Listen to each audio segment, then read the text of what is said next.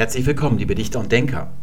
Ich denke seit einigen Monaten oder vielleicht sogar schon länger, eigentlich seit ich mich systematisch mit der neuen Rechtschreibung für diesen Podcast befasse, über eine Sache nach und ich bin jetzt zu einem Schluss gekommen.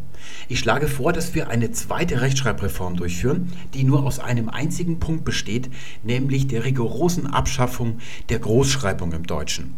An dieser Stelle habe ich eine fünfsekündige Pause vorgesehen, damit ihr euch empören könnt. Aber ich meine es eigentlich ganz ernst.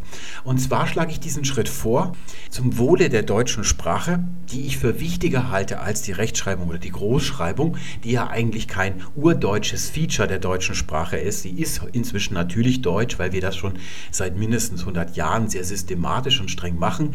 Aber urdeutsch ist sie auf keinen Fall. Und zweitens natürlich zum Wohle der Deutschsprecher die beim Schreiben Fragen zu lösen haben, die sie gar nicht lösen können. Wie ich zu diesem Schluss gekommen bin, das möchte ich euch heute an einem Beispiel illustrieren. Und das ist die Wendung der andere. Ihr seht hier eine Artikelseite von Focus Online, bestehend aus der Überschrift, dem rausgekürzten Artikel und darunter einem Kolophon.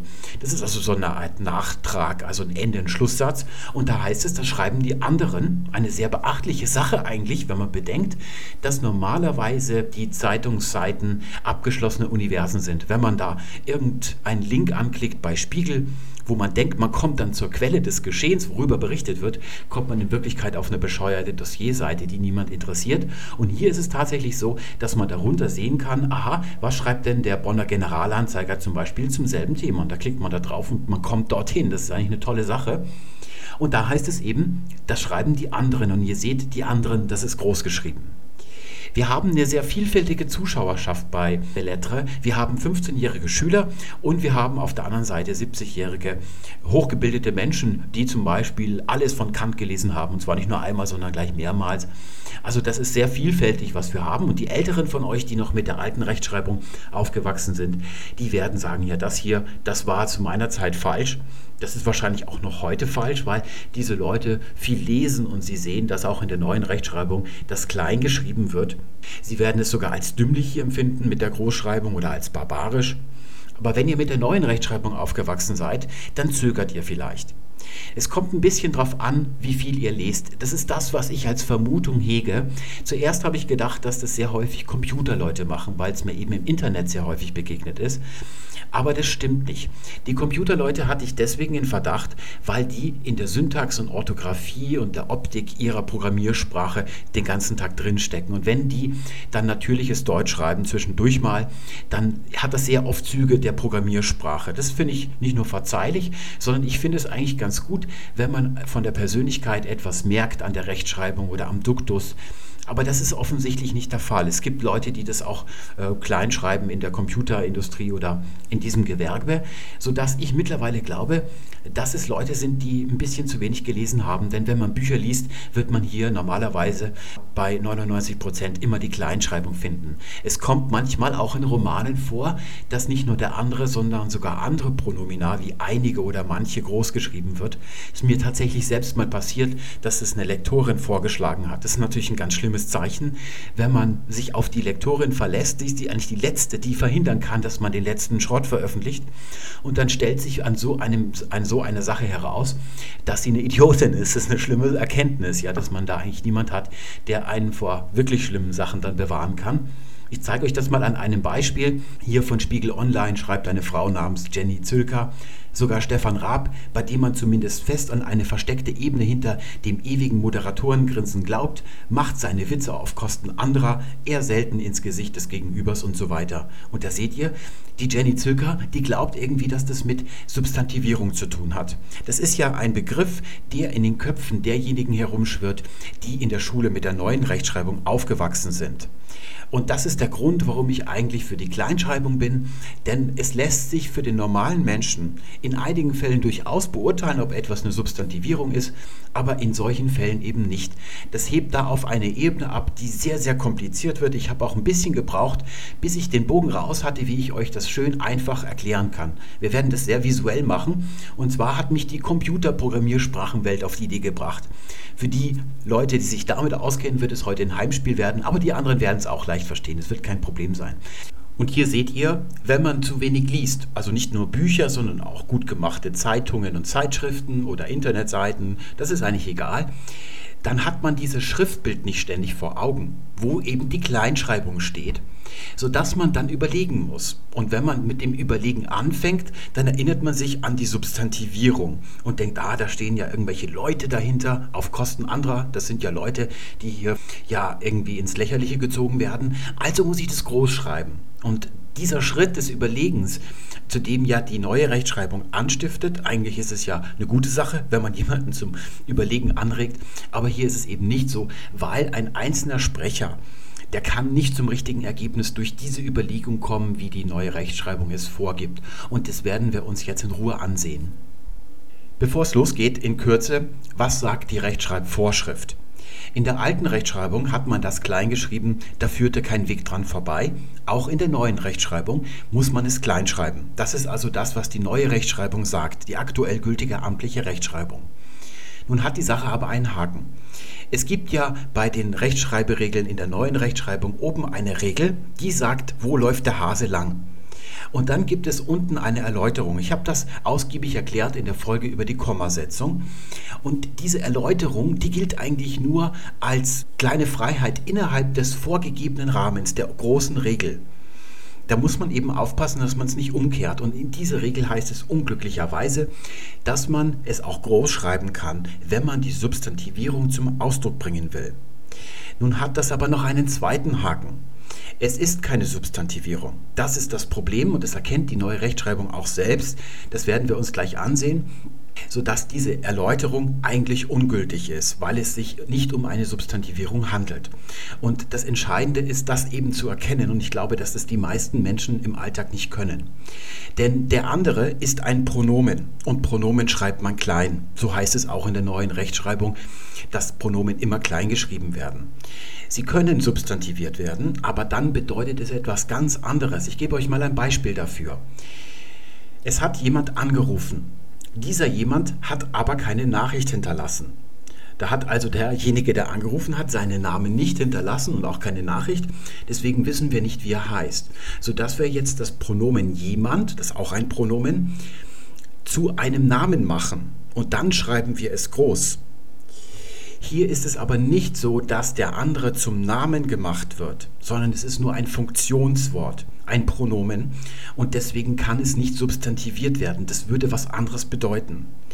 Es kann nur groß geschrieben werden, wenn es sich immer um einen anderen handelt, wenn es also eine ständige Eigenschaft wäre. Aber das ist nie der Fall, weil Pronomina keine Eigenschaften wiedergeben, sondern bestenfalls Umstände, kann man sagen. Also sie sind Funktionswörter im Satz.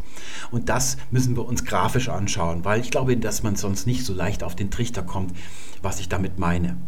Eingebettet ist das Ganze in den Paragraphen 58 der amtlichen Rechtschreibung und da heißt es, in folgenden Fällen schreibt man adjektive Partizipien und Pronomen klein, obwohl sie formale Merkmale der Substantivierung aufweisen. Und der Casus Knactus, der Nervus Rerum der ganzen Sache ist formale Merkmale. Was meinen Sie damit, die Verfasser der Rechtschreibreform? Sie meinen, dass es nur so aussieht wie eine Substantivierung. Sie ahnen offensichtlich, dass es gar keine ist in Wirklichkeit. Formale Merkmale, das ist der bestimmte Artikel in der andere. Und das ist eben, das ist, das ist überhaupt kein Anlass dafür zu glauben, dass es eine Substantivierung ist. Es ist auch kein Kriterium dafür, das muss man auch dazu sagen. Sie gehen also davon aus, dass die Leute, an die sie sich richten, ihre Untertanen, dass die, wenn sie den Artikel sehen, an eine Substantivierung glauben. Und zwar deshalb, weil sie ihnen die Laus ja in den Pelz gesetzt haben selber. Also sie haben Grund zu der Annahme. Und tatsächlich ist das ja auch das, was bei Focus zum Beispiel oder bei Spiegel Online passiert ist. Und da kommen jetzt eine Reihe von Fällen und hier haben wir es mit dem vierten zu tun.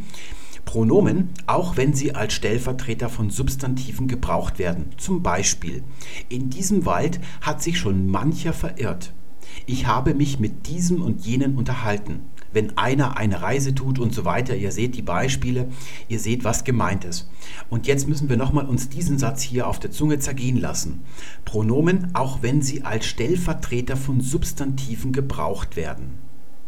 Ihr wisst ja schon, dass ich zurzeit meinen Roman überarbeite. Ich bin ja da in der letzten Phase. Da geht es also darum, dass ich in einem Moment glaube, dass selbst Shakespeare nicht so was Tolles zu Papier gebracht hat wie ich. Und in der nächsten denke ich mir, da ist nichts mehr zu retten, das musste komplett wegschmeißen. Dann überarbeite ich es nochmal, geht es wieder von vorne los.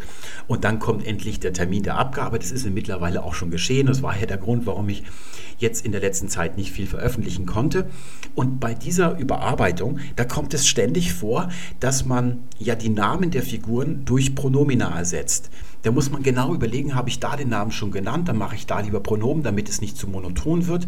Aber da muss ich den Personennamen wieder nennen, weil sonst weiß man nicht, von wem ist die Rede, wenn dann zwei männliche Figuren drinstecken in der Szene und ich sage dann er an einer bestimmten Stelle, dann sage ich, da mache ich lieber wieder den Eigennamen hin.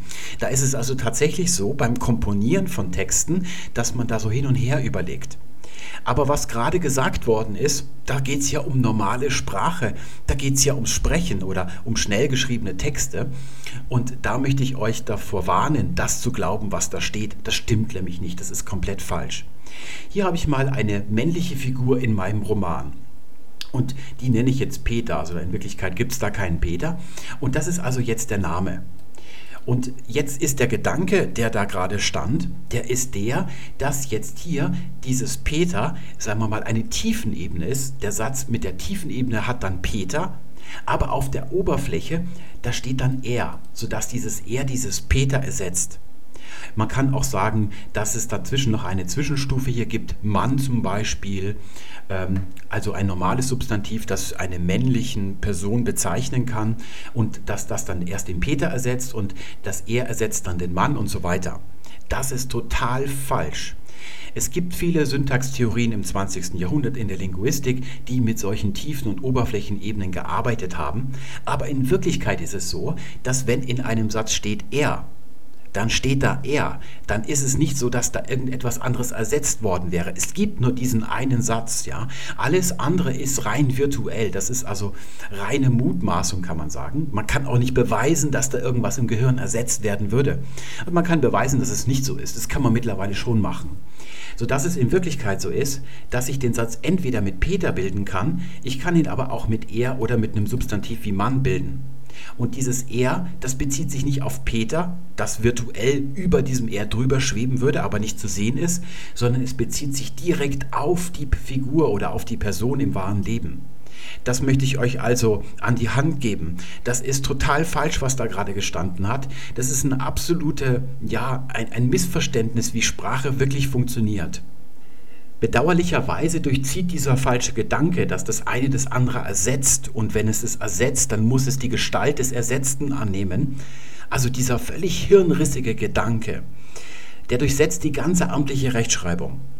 Und der hat eine gewisse Eigendynamik jetzt entfaltet. Die Leute ist klar, wenn sie nachdenken und sie sind sich nicht sicher, dann schnappen sie diese Instant-Erklärungen auf und wenden sie an. Und da kommt es tatsächlich vor, dass selbst in Romanen, ich habe das im letzten Jahr häufiger gelesen, aber leider habe ich es mir nicht aufgeschrieben. Ich habe jetzt mein ganzes Buchregal nochmal durchgeblättert, aber es leider nicht mehr gefunden. Da kommt es wirklich vor, bei solchen Sätzen hier beide, man muss mit beiden reden, dass beide groß geschrieben wird. Und ich frage mich dennoch, die Leute, die das fabrizieren, die müssen doch irgendwie sehen, dass Millionen von Schriftdokumenten in deutscher Sprache, dass dort überall sowas kleingeschrieben wird. Also da frage ich mich, wie sehr muss man in sich selbst ruhen, um das so eiskalt durchziehen zu können und dann auch noch zu glauben, es wäre das einzig Richtige. Es geht aber auch noch weiter. Bisher war ja von der andere noch gar nicht die Rede. Unter dem fünften Punkt heißt es dann, klein schreibt man eben auch, die folgenden Zahladjektive mit allen ihren Flexionsformen. Viel, wenig, der, die, das eine, der, die, das andere. Tatsächlich ist andere, der andere, ursprünglich mal ein Zahlwort gewesen. Es bedeutet der andere von zweien, also in ganz frühen Zeiten des Germanischen. Seitdem das Deutsche schriftlich belegt ist, bedeutet der andere auch nicht nur der andere von zweien, sondern auch der andere von vielen. Die Lateiner unter euch, die wissen vielleicht, dass es da die Unterscheidung noch gibt. Also nicht nur im Lateinischen, es gab sie auch noch ganz früh im Gotischen. Im Lateinischen gibt es also alius, das ist der andere von mehreren, aber alter ist der andere von zweien, von einem Pärchen. Deswegen sagen wir auch Alternative und nicht Alinative, weil es eben ein Dilemma ist, eine Alternative. Die Auswahl oder die Möglichkeit zwischen zwei Möglichkeiten auszuwählen, zwei Wege kann man gehen. Wenn man mehr als zwei Möglichkeiten hat und man ist wahnsinnig streng, dann darf man eigentlich nicht Alternative sagen. Also jedenfalls in der Urbedeutung nicht. Ja, natürlich darf man das heute sagen. Und hier haben wir eben Beispiele, das haben schon viele erlebt. Ja, kann vorkommen, dass das dann groß geschrieben wird. Zum Erfolg trugen die vielen bei. Da ist es besonders heimtückisch. Da greifen dann schon mehr Leute zur Großschreibung, weil davor der Artikel steht. Und sie glauben tatsächlich, dass der Artikel dafür sorgt, dass das vielen dahinter ein Substantiv wird. Aber das ist nicht richtig. Und hier unten haben wir dann eben die Beispiele, die einen kommen, die anderen gehen. Was der eine nicht tut, das soll der andere nicht lassen. Und hier noch weitere Beispiele aus dem amtlichen Regelwerk. Die Erklärung ist also die gleiche wie soeben. Die anderen kommen später. Das können auch andere bestätigen. Alles andere, das wird auch klein geschrieben. Vielleicht wisst ihr das nicht. Sie hatte noch anderes zu tun. Auch das wird klein geschrieben. Und unter anderem. Das habe ich auch schon häufiger im Internet vor allem gelesen, dass das dann groß geschrieben wird. Und jetzt noch zum Abschluss die Erläuterung, die dem Schreibenden eben die Möglichkeit gibt, innerhalb der normalen Regel von der normalen Schreibung abzuweichen unter einem besonderen Umstand. Und da heißt es, wenn der Schreibende zum Ausdruck bringen will, dass das Zahladjektiv substantivisch gebraucht ist, kann er es nach 57 Regel 1 auch groß schreiben. Zum Beispiel, sie strebte etwas ganz anderes an. Die einen sagen dies, die anderen sagen das die meisten stimmten seiner Meinung zu. Ich hätte gegen diese Regel eigentlich nichts einzuwenden, wenn nicht viele Leute diese spezielle Ausnahme in gewissen Fällen dann dazu gebrauchen würden, die eigentliche Regel ja zur Makulatur werden zu lassen, also das Ganze auf den Kopf zu stellen, die völlig falsche Richtung zu marschieren. Darüber habe ich ja auch schon mal geredet öfter. Und vor allem habe ich hier etwas dagegen, weil die Beispiele nicht stimmen. Und ich habe mir in vielen anderen Zusammenhängen da schon Gedanken drüber gemacht. Es kommt nämlich oft vor im amtlichen Regelwerk, dass die Beispiele nicht zur Regel passen. Und was ist dann? Und in diesem Fall muss man sagen, bin ich also zu der äh, juristischen Erkenntnis gekommen, dass die Beispiele dann ungültig sind. Also was der Regel nicht entspricht, die Regel muss stimmen. Wenn es der Regel nicht entspricht, dann ist es ungültig. Hier ist es also das letzte Beispiel auf jeden Fall. Die meisten stimmten seiner Meinung zu. Ihr könnt euch folgendes, ja, ich sag mal hinter die Ohren schreiben, ja. Wenn von diesem, also wenn mit diesem Ausdruck konkrete Leute gemeint sind, dann muss es kleingeschrieben werden, um jeden Preis. Und das ist hier der Fall. Nehmen wir mal an, wir haben es hier mit einer Versammlung zu tun und einer steht vorne und stellt einen Antrag. Und dann heißt es, die meisten stimmten seiner Meinung zu. Dann sind damit konkrete Leute gemeint. Es gibt also wirklich Nummer 1, Nummer 2, Nummer 3, die haben zugestimmt. Die, sind, die stehen also fest, die gibt es wirklich. Wenn es sich auf solche wirklich tatsächlichen Leute bezieht, dann muss es auf jeden Fall kleingeschrieben werden. Das ist eigentlich auch beim ersten Beispiel der Fall. Sie strebte etwas ganz anderes an. Denn das, was sie anstrebt, ist nicht immer anderes. Das ist also der Clou der ganzen Sache, der Casus Knactus, ja, kann man sagen das ist jetzt nur in diesem, in diesem speziellen Zusammenhang das andere und nicht das, was sie bisher gemacht hat. Sie strebte jetzt was anderes an. Aber das andere ist eben, ich wiederhole mich nochmal, nicht immer das andere. Das ist genau das. Und beim mittleren Satz, da kann man überlegen. Die einen sagen dies, die anderen das. Das sind also immer wieder andere, kann man sagen. Das ist also nicht genau festgelegt. Und hier könnte man das vielleicht groß schreiben. Ich würde euch aber empfehlen, es nicht zu machen, also immer klein zu schreiben. Denn ihr seht ja jetzt schon, dass es ziemlich schnell komplex wird. Also da gibt es Hintergedanken oder gibt es eine ganze Welt. Also gibt es ein ganzes Universum hinter dieser vordergründigen Fassade hier, die es zu bedenken gibt. Und sehr häufig kann man da nicht etwas ganz Eindeutiges erkennen. Und dann würde ich immer auf die Kleinschreibung zurückgreifen, also standardmäßig sozusagen. Im Regelwerk wurde ja soeben der andere als ein Zahladjektiv bezeichnet. Und ich habe gesagt, das stimmt. Ursprünglich ist das also mal ein Zahladjektiv tatsächlich gewesen, dass man wirklich in der Rolle der Zweite oder der andere, also der Zweite von Zweien sozusagen, das wäre dann der andere, so ist es zur heutigen Bedeutung gekommen, deuten kann, aber nur in der Vergangenheit. Heute stimmt das nicht. Und das wundert mich ein bisschen, weil es in der modernen Linguistik und auch in der germanistischen Linguistik, also in dem ganzen Milieu, aus denen die Rechtschreibreform kommt, einen Primat der Syntax gibt. Das ist also eigentlich die Doktrin der modernen Linguistik des 20. Jahrhunderts, kann man sagen davor in der älteren Sprachwissenschaft und auch heute noch in dem, wo ich zu Hause bin, der historischen Sprachwissenschaft, da ist eigentlich das Wichtigste die Formenlehre, also die Morphologie, die Form eines Wortes. Damit beschäftigen sich historische Sprachwissenschaftler und auch mit Lautlehre, aber eigentlich nicht mit Syntax. Und das ist wirklich die Errungenschaft der modernen Linguistik, dass sie erkannt hat, dass der ganze Satz in seinem Aufbau dass es nicht Formen sind und ja, die Ordnung im Satz ergibt sich quasi von selbst, sondern dass zuerst die Syntax da ist, also der Satzbau, und das wird dann mit Formen erst gefüllt und die sind zweitrangig, kann man sagen. Aber was hier behauptet worden ist, das tut ja genau das Gegenteil. Es geht nur noch um Formen und das wundert mich ein bisschen, weil es völlig gegen den Ehrenkodex eigentlich der modernen Linguistik verstößt. Wir machen das hier nicht mit, wir gehen tatsächlich von der Syntax aus. Das heißt, wir behaupten, dass die Wortart nur erkannt werden kann an der Syntax, nicht an der Form. Wenn man eine Grammatik durchblättert mit all den Formen, die es im Deutschen gibt, dann kann man sofort sehen, dass es auch gar nicht anders sein kann. Also der Bau des Wortes, die Konstruktion, der eben hier ein bisschen trügerisch ist, der hat überhaupt keinen Einfluss darauf, wie sich das Wort funktionell im Satz verhält. Das ist also Syntax. Und die Schwierigkeit liegt darin, dass der andere wahnsinnig wie ein Adjektiv aussieht. Und man deswegen denkt, dass es ein Adjektiv wäre und wenn der davor steht, dann wäre es substantiviert. Wie zum Beispiel grün, die Grünen. Das ist tatsächlich eine Substantivierung. Aber genau das ist hier nicht der Fall und das ist der Grund, warum man das seit jeher klein schreibt. Ich gebe nochmal einen kleinen Überblick zur Wiederholung warum das Ganze so trügerisch ist. Wie das mit dem Adjektiv ist und seiner Beugung, das haben wir früher ja schon mal gesehen und auch schon öfter besprochen. Da hätten wir drei Möglichkeiten beim Adjektiv und ich ordne das mal so an, dass sie das hier aligniert. Der andere, hier ist der bestimmte Artikel davor, deswegen wird das Ganze hier hinten schwach gebeugt. Beim Adjektiv, wenn es attributiv gebraucht wird, also ein Substantiv näher bestimmt, dann wird das Adjektiv schwach gebeugt.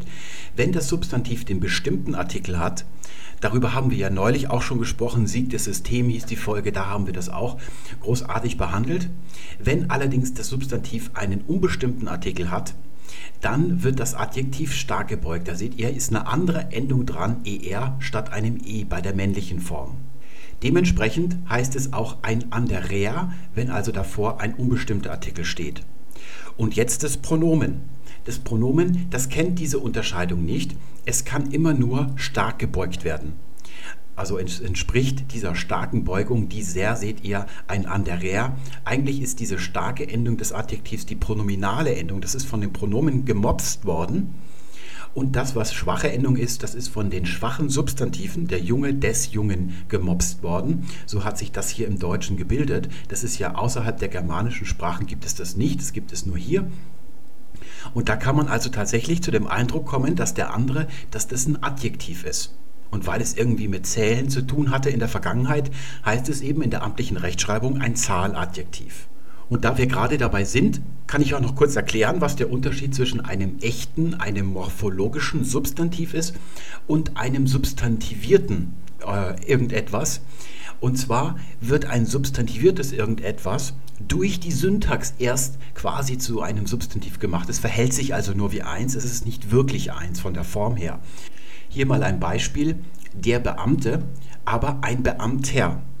Das ist also eigentlich ein Adjektiv, morphologisch gesehen, weil wir hier eine unterschiedliche Nominativendung haben, je nachdem, ob das Substantiv, also das substantivierte Adjektiv, bestimmt ist oder unbestimmt ist.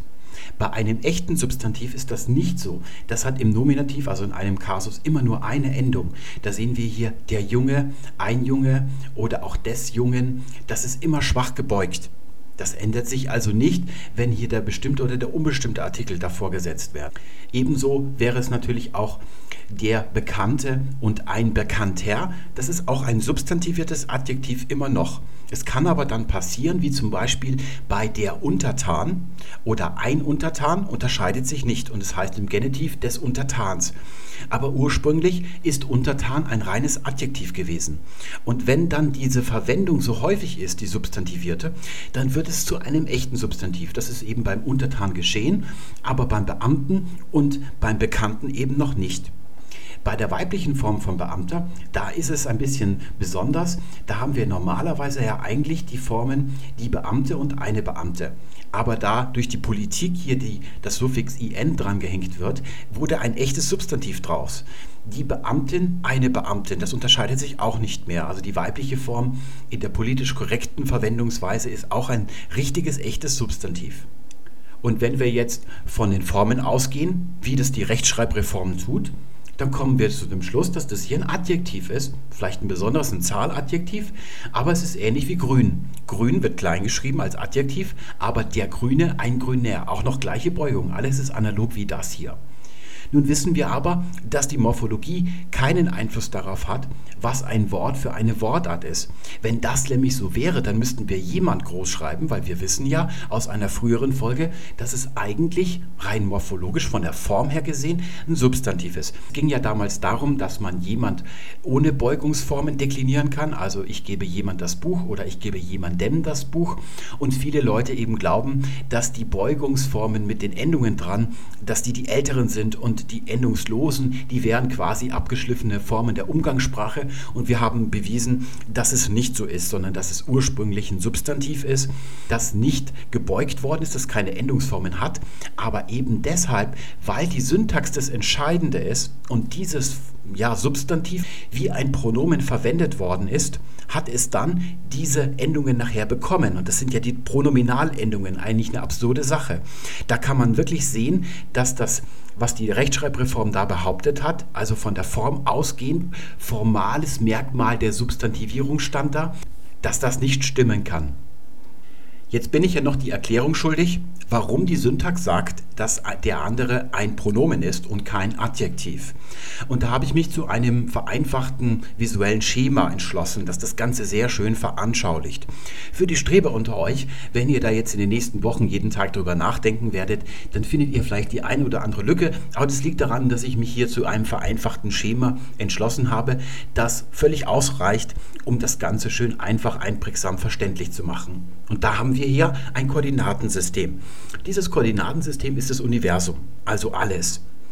Und in diesem Koordinatensystem oder im Universum hat ja bekanntlich alles seinen Platz. Es lässt sich jedes Ding, das es gibt, auch abstrakte Dinge lassen sich durch vier Koordinaten lokalisieren im Universum. Die drei Raumkoordinaten und die Zeitkoordinate. Also ein Tisch zum Beispiel, der hat eine Länge, eine Höhe und eine Breite, also eine Lage kann ich festlegen oder die Lage der Sonne. Und dann in jedem Moment, die Dinge verändern sich ja auch, da gibt es dann also noch eine vierte Zeitkoordinate. Und hier seht ihr, habe ich nur zwei äh, Achsen aufgezeichnet. Es wird also etwas Zweidimensionales werden, ein bisschen vereinfacht. Hier hat also alles bekanntlich seinen Platz. Zum Beispiel die Farbe Grün. Die können wir jetzt mal hier lokalisieren und ich habe gleich mal die Substantivierung hier eingetragen, um das Ganze ein bisschen abzukürzen. Die Grünen, die haben also eine absolute Positionierung in diesem Koordinatensystem. Ausgehend vom Nullpunkt gehe ich 50 Pixel hoch und 50 Pixel nach rechts und da habe ich dann also die Grünen die sind immer an derselben Stelle. Also jedenfalls in einem Moment, in einem Augenblick sind sie an derselben Stelle. Und wenn ich jetzt Sätze bilde, in denen die Grünen als Formulierung vorkommen, dann bezieht sich dieses Vorkommen immer auf diese absolute Position der Grünen im Universum. Wenn ich also sage, Claudia Roth ist bei den Grünen und ich sage die Grünen, dann wisst ihr, ich meine das hier. Wenn ich aber in einem anderen Buch zum Beispiel oder in einem anderen Zeitungsartikel sage, die Grünen liegen bei 20 Prozent, also ein ganz anderer Kontext, ein anderer Text, dann ist auch dieses die Grünen sich auf diese die Grünen in dieser Lage hier positioniert. Also beide Sätze, obwohl sie an unterschiedlichen Stellen im Universum gesagt werden, bezieht sich die Grünen immer auf dieses eine hier, was absolut positioniert ist. Das ist für die ja, Computerfreunde unter euch, wenn ihr euch mit CSS auskennt, dort kann man das so festlegen, da nennt man das Position absolut. Eine absolute Positionierung. Absolut bedeutet vom Ursprung dieses Koordinatensystems, in dem alle Dinge eingetragen sind, also dem globalen, universalen Koordinatensystem eingetragen. Warum ist es absolut? Das ist ganz einfach. Grün ist ein Adjektiv. Es ist also eine Eigenschaft, das Grünsein.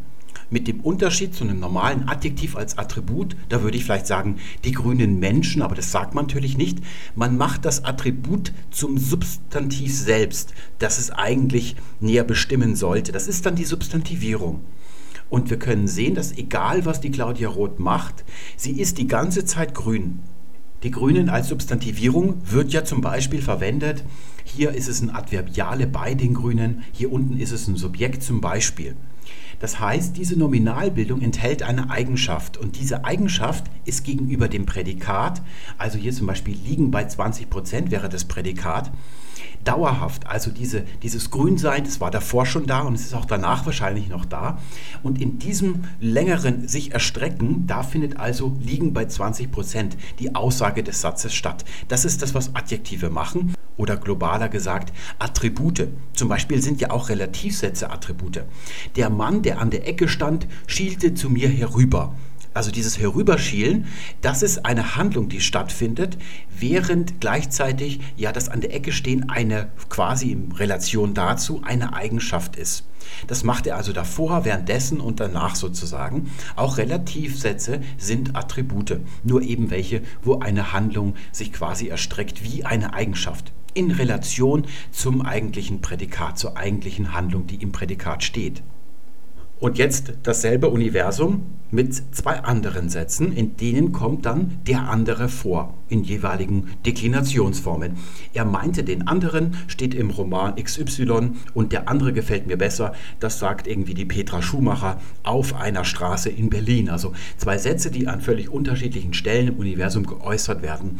Und jetzt ist die Frage, beziehen sich die beiden ja, Emanationen der, von der andere auf denselben? Das ist eben nicht so. Das ist der große Unterschied zu dem, was wir gerade gesehen haben. Wir haben hier weitere Koordinatensysteme. Das ist genau das, was ein Pronomen von einem Adjektiv unterscheidet. Wir haben hier den Ursprung unseres globalen, universalen Koordinatensystems und die Grünen, die waren an diesem Ursprung ausgerichtet. Die hatten Koordinaten, die sich hierauf bezogen haben. Beim anderen ist es nicht so. Wenn ich jetzt einen Satz sage, in dem ein Pronomen vorkommt wie der andere, dann schafft dieser Satz ein eigenes Koordinatensystem. Dessen Ursprung, der liegt hier, der ist natürlich auch in Bezug auf das Absolute hier äh, festgelegt.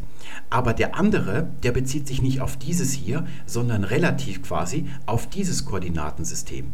Denn der andere, das ist immer ein anderer, kann man sagen. Aber es ist immer jemand Bestimmtes gemeint. Der kann im nächsten Satz schon nicht mehr der andere sein, sondern schon der eine wiederum. Das kann also möglich sein.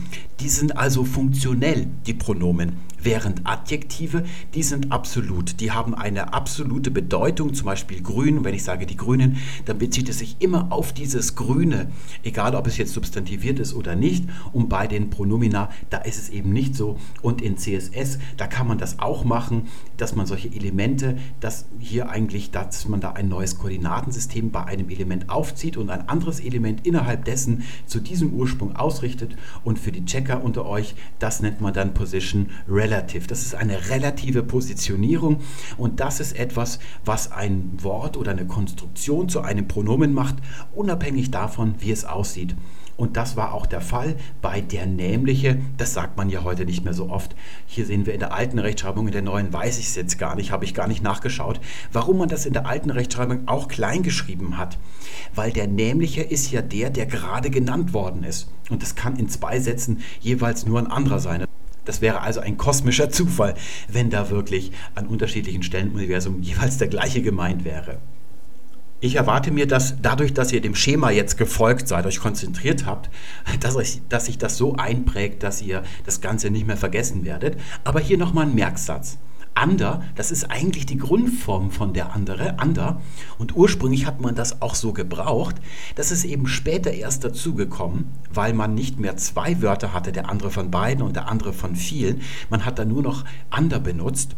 Und da ist es eben so, wenn man den bestimmten Artikel gebraucht, der andere, dann kann das der zweite von zweien sein es kann aber auch der dritte von dreien sein. Wenn ich zum Beispiel sage, Peter und Paul entschieden sich für Erdbeereis, der andere aber wollte Schokoladeneis, dann ist damit ein bestimmter gemeint und so ist da dieser bestimmte Artikel davor geraten.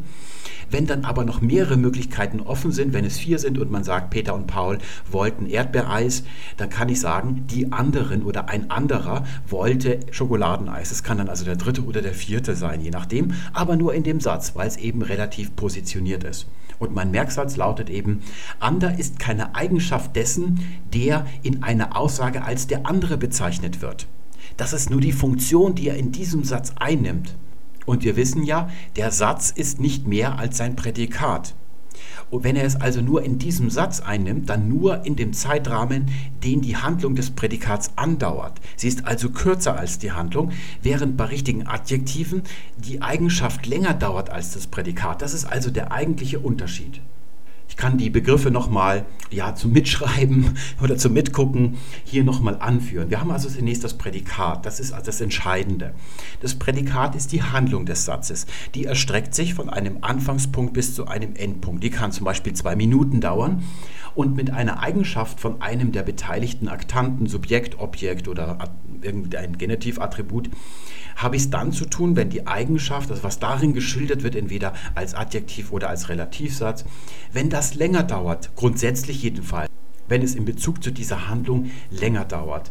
Das ist aber genau hier eben nicht der Fall, denn nur innerhalb dieses Prädikats wird ja der andere gerade hier zu dem anderen aus diesem Zusammenhang heraus. Das ist dann also bestenfalls ein Umstand.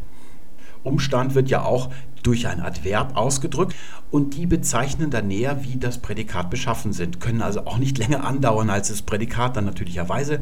Er wollte lange schlafen. Da ist das lange natürlich vor dem Schlafen nicht da gewesen und auch danach nicht, sondern es ist äh, darauf eigentlich bezogen. Und so ist es bei allen Pronomina, kann man sagen, die werden resettet Sobald der Satz zu Ende ist, geht es also eigentlich wieder von vorne los. In der Praxis nicht. Wenn ich jetzt also in einem ja, Satz ein Personalpronomen er habe und es kommt dann ein zweiter Satz, da wird auch nochmal er gesagt, dann weiß ich, ist es derselbe, aber das ist mehr ein Kontext, das ist also mehr textlinguistisch gesehen. Wenn ich also zunächst mal Peter habe und den schildere ich dann nochmal durch das Personalpronomen er, dann kommt aber nächster Satz, wo von Paul gesprochen wird und dann kommt er, dann bezieht sich das zweite er auf den Paul, weil inzwischen Zeit durch das Substantiv resettet worden ist, die Pronomina sozusagen. All diese Pronomina, hier zum Beispiel mein Personalpronomen, drei Demonstrativpronomina. Relativpronomina gibt es auch noch oder die Indefinitpronomina, die werden wir uns gleich alle insgesamt mal anschauen. Das sind also keine Substantivierungen, wenn die normal gebraucht werden. Die können nicht substantiviert werden. Also es können sie schon. Man kann zum Beispiel sagen, er kam um 10 und dann sagt der andere und dieser er ist dann die ganze Nacht geblieben zum Beispiel. So was könnte man im Roman zum Beispiel sehen. Auch, dass zum Beispiel er als Pronomen schon männlich ist, also bestimmt ist, ist kein Indiz dafür, dass es ein Substantiv ersetzt, also zum Beispiel Mann oder einen, ja, eine Figur mit einem männlichen Namen, Peter zum Beispiel. Es kann nämlich in einem Roman vorkommen, dass der erste Absatz mit er beginnt und das geht dann immer so weiter, ohne dass man erstmal erfährt, dass es ein Mann ist. Man kann das erschließen aus dem männlichen Geschlecht, aber man weiß zum Beispiel nicht, wie er heißt und so weiter. Und in dem Beispiel, das ich gerade gebracht habe, dieser er ist dann also die ganze ganze Nacht geblieben, da wird er dann tatsächlich groß geschrieben, weil es eine Substantivierung ist, dieser er. Da wird das Pronomen zu einem Namen gemacht. Das ist aber ein spezieller Sonderfall, der ja normalerweise gar nicht oft vorkommt. Ein weiteres Beispiel wäre jedermann, eigentlich auch ein Pronomen, das man heute nicht mehr so häufig verwendet. Da gibt es doch die Salzburger Festspiele, da wird immer ein Stück aufgeführt, das heißt jedermann. Und das wird dann groß geschrieben und zwar, weil es der Name dieser Figur ist. Das wird, da wird also dieses jedermann zum Namen gemacht, damit man sehen kann, dass es also eine Figur ist, die für jeden steht, also Narren oder sowas. Das ist damit gemeint. Und in diesen Fällen schreibt man es groß, aber in den normalen eben nicht. Und da könnt ihr sehen, nach dem, was wir bis jetzt gemacht haben, dass der andere sich funktional, also syntaktisch, von er nicht unterscheidet. Das sind zwei Wörter, die eigentlich sich auf etwas beziehen, aber da muss vorher hier ein Koordinatensystem geschaffen worden sein, dass man überhaupt erkennen kann, wer ist der andere. Deswegen unterscheidet es sich nicht von den normalen Pronomina, funktional gesehen. Man bezeichnet diese ganze Klasse von Pronomina, die man vielleicht auf den ersten Blick nicht als solche erkennt, traditionell entweder als Indefinitpronomina, es gibt dann auch noch Pronominaladjektive, das ist eine andere Gruppe, aber die stehen beide in der klassischen Grammatik so eng beieinander und beide gemeinsam zwischen zwei Stühlen. Also sie stehen zwischen richtigen Pronomen wie dem Personalpronomen er, sie, es und Adjektiven. Irgendwie stehen sie dazwischen, aber diese Ungewissheit, die besteht nur in der klassischen Grammatik, die eben noch nicht den Primat der Syntax erkannt hat. Heute, wenn wir von diesem Primat ausgehen, können wir klar sagen, das sind alles Pronomina und keine Adjektive. Die stehen überhaupt nicht oder sitzen überhaupt nicht zwischen zwei Stühlen. Und hier mal die erste Packung gleich. Einer, keiner, also auch die verneinte Form. Jemand, niemand, etwas und nichts. Das ist also mal, fangen wir bei, bei der kleinsten Menge an. Und es geht dann eben weiter mit einige, danach kommt manche und dann kommt viele. Also das vielleicht nochmal zur Klärung. Manche ist von der Quantität her zwischen einige und viele stehend. Das ist also nicht wenige. Manche Leute wissen nicht so genau, was manche bedeutet, aber es bedeutet eigentlich schon ziemlich viele. Also mehr als einige ist es auf jeden Fall. Das Wort kommt von der germanischen Form managa und wir sehen das auch in mannigfaltig oder mannigfach, dass es ziemlich viele sind. Also im Englischen wäre das dann manifold oder von was dem manche entspricht, wäre dann im Englischen many. Da sieht es also so aus, dass das Ganze gleich das viele ersetzt hat. Also viel gibt es da gar nicht. Und auch im Schwedischen zum Beispiel Monga heißt auch viele. Das Wort kann man ja auch im Singular gebrauchen. Mancher wird zum Beispiel einwenden, das könnte ich sagen. Und da heißt es dann, dass Einzelne aus einer ungewissen Gruppe, die werden was einwenden und da werden sich einige zu Wort melden. Das bedeutet also dieses mancher. Dann gibt es auch noch etliche. All diese Sachen, die klein geschrieben werden. Da kann man an der Kleinschreibung schon erkennen, dass es sich um Pronomina handelt. Denn die Leute, die für die Kleinschreibung ursprünglich verantwortlich sind, das sind ja keine Germanisten gewesen, zum Glück nicht, sondern früher waren es ja die Schriftsetzer. Und ich habe ja schon oft gesagt, dass es ganz schlimm ist, dass die Rechtschreibung oder die Bewahrung der Rechtschreibung in die Hände von Wissenschaftlern gelangt ist. Die Wissenschaft ist ja ohnehin immer im Fluss. Da muss man gar nicht die germanistische Linguistik ja nicht mit der Kneifzange anfassen wollen, wie das bei mir der Fall ist, sondern ganz einfach vernünftig sagen, die Wissenschaft ist im Fluss und soll solchen Leuten kann man ja eigentlich nicht die ja, Rechtschreibung an die Hand geben, vor allem weil ja da auch viele Dinge zu berücksichtigen sind, die nicht sprachlich sind. Und da war es eben früher so, dass das die Schriftsetzer, also die Drucker, die haben diesen Standard gemeinsam erarbeitet. Und es gab auch ein Druckerwörterbuch, das leider, leider im 20. Jahrhundert vom Duden aufgesogen worden ist. Und das Ganze ist jetzt in der Hand von Germanisten, also Leuten, die mit Ach und Krach das Abitur geschafft haben und dann im großen Auffangbecken germanistische Linguistik gelandet sind. Zu guter Letzt dann noch ein paar problematische Fälle. Der einzige, der erste. Ihr wisst, diese Sachen schreibt man heute alle groß. Und verantwortlich dafür ist dieser falsche Gedanke der Germanisten der Rechtschreibreform, dass es sich hier um formale Merkmale der Substantivierung handelt. Tatsächlich ist es aber so, wenn ihr euch das nochmal mit den Koordinatensystemen hier schön auf dem Block aufmalen würdet, würdet ihr erkennen, dass auch die Positionierung hier relativ ist. Und deswegen hat man früher, als die Drucker das Ganze noch in der Hand hatten, alles klein geschrieben. Das ist das einzig Richtige, das muss man dazu sagen. Hier kann man vielleicht ein paar Einschränkungen bei solchen Wörtern machen, aber normalerweise sollte man der Einzige lieber klein schreiben, wenn es nicht wirklich der Allereinzige im Universum ist. Das wäre dann eine absolute Positionierung, aber meistens ist das nicht gemeint. Oft kommt dann eben noch ein Relativsatz dazu oder es hat sich vorher aus dem Satz schon ein Kontext ergeben, wo man dann nur in diesem Kontext Kontext erkennt. In diesem Kontext ist es der einzige. Deswegen würde ich auch hier, wenn ihr privat schreibt, empfehlen, das klein zu schreiben. Wenn ihr Beamter seid, dann bleibt euch natürlich nichts anderes übrig. Zu guter Letzt kehren wir nochmal zu meiner Forderung zurück, einer zweiten Rechtschreibreform, einer Abschaffung der Großschreibung. Hier ein Blog, Wirres Net heißt der, auf den bin ich vor einiger Zeit gestoßen, da auf einen Beitrag, der hat mich interessiert. Und der Mann, der dahinter steckt, der nennt sich X, also IX geschrieben, und der schreibt alles klein, konsequent. Also sogar am Satzanfang und auch Namen seht ihr hier, Aaron Sorkin, alles klein geschrieben. Hier oben gibt es manchmal, wenn gewisse Sachen übernommen werden von woanders Großschreibung, aber normalerweise schreibt er alles klein.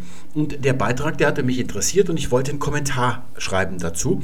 Und da habe ich also gesehen, was schon andere vor mir geschrieben hatten.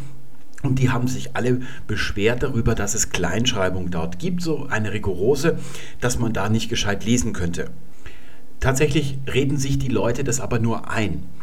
Denn das Einzige, was da ein bisschen verwirrend ist, ist die inkonsequente Kommasetzung. Der Herr X, der hat also eine freie, ein freies Verhältnis zur Rechtschreibung im Allgemeinen. Deswegen ist es auch eine sehr kluge Entscheidung von ihm, dass er erkannt hat, ich schreibe am besten alles klein, dann kann auch nichts passieren. Da möchte ich zu bedenken geben, dass alle anderen Sprachen in Europas ursprünglich oder vor einiger Zeit auch noch die Großschreibung von Substantiven hatten, also die anderen germanischen Sprachen. Das Englische, wenn ihr da mal ein Buch von vor 200 Jahren lest, da werdet ihr Großschreibung antreffen. Ebenso ist es ja in Dänemark gewesen und in Schweden und auch in Island hat man früher gerne mal groß geschrieben. Aber diese Sprachen haben sich alle von der Großschreibung verabschiedet. Ja, schon vor einiger Zeit, die haben die Kleinschreibung, ohne dass da irgendwelche Doppeldeutigkeiten auch entstehen würden. Und das Ganze, das wollte ich mal ein bisschen testen, weil ich es auch nicht so genau wusste. Und da ich jetzt an meine Testleser das Romanmanuskript übergeben habe, äh, zur freundlichen Beurteilung, da habe ich das Ganze in Kleinschreibung abgegeben. Da haben die am Anfang schon ein bisschen gemault und ich habe dann gesagt, ja, es ist ein Test, fangt mal an zu lesen und das Ganze ist ja 700 Seiten lang und am Ende, da hat niemand mehr gemault. Die Leute haben das ganz problemlos gelesen und ich habe sie auch gebeten, überall dort, wo wirklich eine Doppeldeutigkeit auftaucht, dass sie das markieren. Und es gab drei oder vier Fälle, glaube ich, also verschwindend gering. Wenn man das mal in Beziehung setzt zu den vielen ja, Dingen, die einen eigentlich beim Lesen von Texten stören, also zum Beispiel, dass in irgendeinem Zeitungsartikel nicht richtig durchgekoppelt worden ist oder irgendwelche Monster-Komposita, wo man wirklich hängen bleibt. Da gibt es viel mehr davon, als wirklich Doppeldeutigkeiten durch die Kleinschreibung entstehen würden. Dass es also zu Doppeldeutigkeiten käme, das ist kein wirklich stichhaltiges Argument. Es hat auch schon immer Menschen gegeben, die kleingeschrieben haben. Der berühmteste ist wohl Jakob Grimm. Von dem und als Co-Autor noch sein Bruder Wilhelm Grimm, das sind also die Gebrüder Grimm, stammt ein Wörterbuch, das heißt Deutsches Wörterbuch. Das ist schon ziemlich alt, könnt ihr euch denken, wenn es von den beiden stammt. Der Jakob Grimm und der Wilhelm Grimm, die haben ja erst die Märchen geschrieben. Jakob Grimm hat sich dann vom Märchenschreiben, ja, oder Märchen plagiieren, muss man eher sagen, das sind ja fast alles Plagiate aus europäischen Volksmärchen, irgendwann abgewandt und hat sich der deutschen Sprache zugewandt. Ein Segen. Denn das, was er geschrieben hat als Grammatik und als Wörterbuch, das ist das Beste, was eigentlich je geschrieben worden ist. Man kann schon sagen, das ist der beste Germanist, der je gelebt hat. Und sein Bruder Wilhelm, der hat weiter mit den Märchen gemacht. Und dieser Jakob, der hat dieses Wörterbuch geschrieben, das heute immer noch das Standardwörterbuch der deutschen Sprache ist. Das weiß man vielleicht nicht, wenn man nicht Sprachwissenschaft studiert hat. Da denkt man, das Universallexikon von Duden wäre das. Das stimmt aber nicht das Wörterbuch von Jakob Grimm, das ist eigentlich ja das, worauf man verweist, wo man immer zuerst nachschaut. Ich werde das mal in einer der folgenden Sendungen ausgiebig erklären, was es damit auf sich hat, weil es dieses Wörterbuch kostenlos im Internet gibt, digitalisiert und automatisiert von der Universität Trier, ganz toll gemacht. Das werden wir uns dann mal anschauen, wie man das am besten benutzen kann. Und hier mal gleich aus dem ersten Eintrag über den Buchstaben A, was Jakob Grimm da geschrieben hat. A, der edelste, ursprünglichste aller Laute. Und dann geht geht es munter weiter mit der Kleinschreibung. Nichts ist groß geschrieben. Wenn man das ganz häufig benutzt, dieses Wörterbuch, das machen ja Germanisten oder Sprachwissenschaftler, auch für Schriftsteller ist es ein ganz tolles Wörterbuch, weil es alle Verwendungen eines Wortes aufführt, auch in Wendungen und äh, gewissen Formulierungen. Da werdet ihr sehen, dass ihr das ganz unproblematisch benutzen könnt. Also da gibt es überhaupt keine Doppeldeutigkeiten. Das Problem ist nur, wenn ich suche, ob man etwas früher schon groß oder klein geschrieben hat, dann finde ich natürlich keine Auskunft darüber, weil alles alles klein geschrieben ist. Das ist also verhüllt. Wenn man früher in der Barock zum Beispiel, wenn es da üblich gewesen ist, dann muss ich dann also wirklich Originalausgaben mir anschauen. Das geht mir hiermit nicht. Jakob Grimm ist natürlich nicht der Einzige. Es gibt zum Beispiel unter den Designern sehr viele. Hier kann man vor allem Ottel Eicher nennen. Das ist ein Grafiker, den kennt ihr wahrscheinlich. Der hat die bunten Streifen für die Olympischen Spiele 1972 in München gemacht. Das Design stammt von ihm. Das ist ja heute immer noch ein Vorzeigedesign, worüber man spricht, ein Exemplum. Und der hat auch immer klein geschrieben. Denn die Großschreibung von Substantiven, die ja noch ganz massiv zugenommen hat durch die neue Rechtschreibung, durch diesen Substantivierungsquatsch, die hat schriftsetzerisch einen großen Nachteil. Sie sorgt für einen schlechten Grauwert des Textes. Darüber habe ich schon mal was gesagt. Der Grauwert ist das Verhältnis zwischen zwischen der Druckerschwärze und dem weißen Papier, wenn man sich eine gedruckte Seite so mit ausgestrecktem Arm anschaut. Dann verschwimmt das Weiß und das Schwarz und es bildet sich eine Grau. Und je weniger fleckig das Ganze ist, desto besser ist der Grauwert. Und da ist es eben so, dass Spanisch einen wunderbaren, ich glaube, den besten aller Grauwerte hat und Deutsch, das hat, glaube ich, den allerschlechtesten. Das wäre aber nur ein Nebenvorteil. Der eigentliche besteht eben darin, dass die Schreibenden im Alltag sich keine Gedanken über Substantivierung machen müssen. Das ist ja eigentlich Unsinn, dass sie jetzt dadurch gezwungen wird, da ständig nachzudenken. Sie kommen da ganz zwangsläufig auf falsche Ergebnisse und die falschen Ergebnisse in der Rechtschreibung, die haben dann wieder eine Rückwirkung auf die Sprache selbst.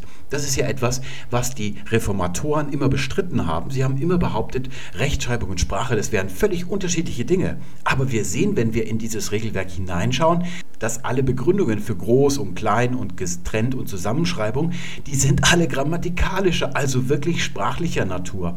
Das ist also längst widerlegt, dass es so ist und wir können an vielen Beispielen sehen, dass die Rechtschreibreform Rückwirkung auf die Sprache selbst hat, auf die Syntax, die verändert sich dadurch die Sprache und das könnten wir damit eigentlich beenden, indem wir die Großschreibung abschaffen würden. Damit haben wir es für heute. Ich bedanke mich und wünsche euch alles Gute. Bis zum nächsten Mal. Tschüss.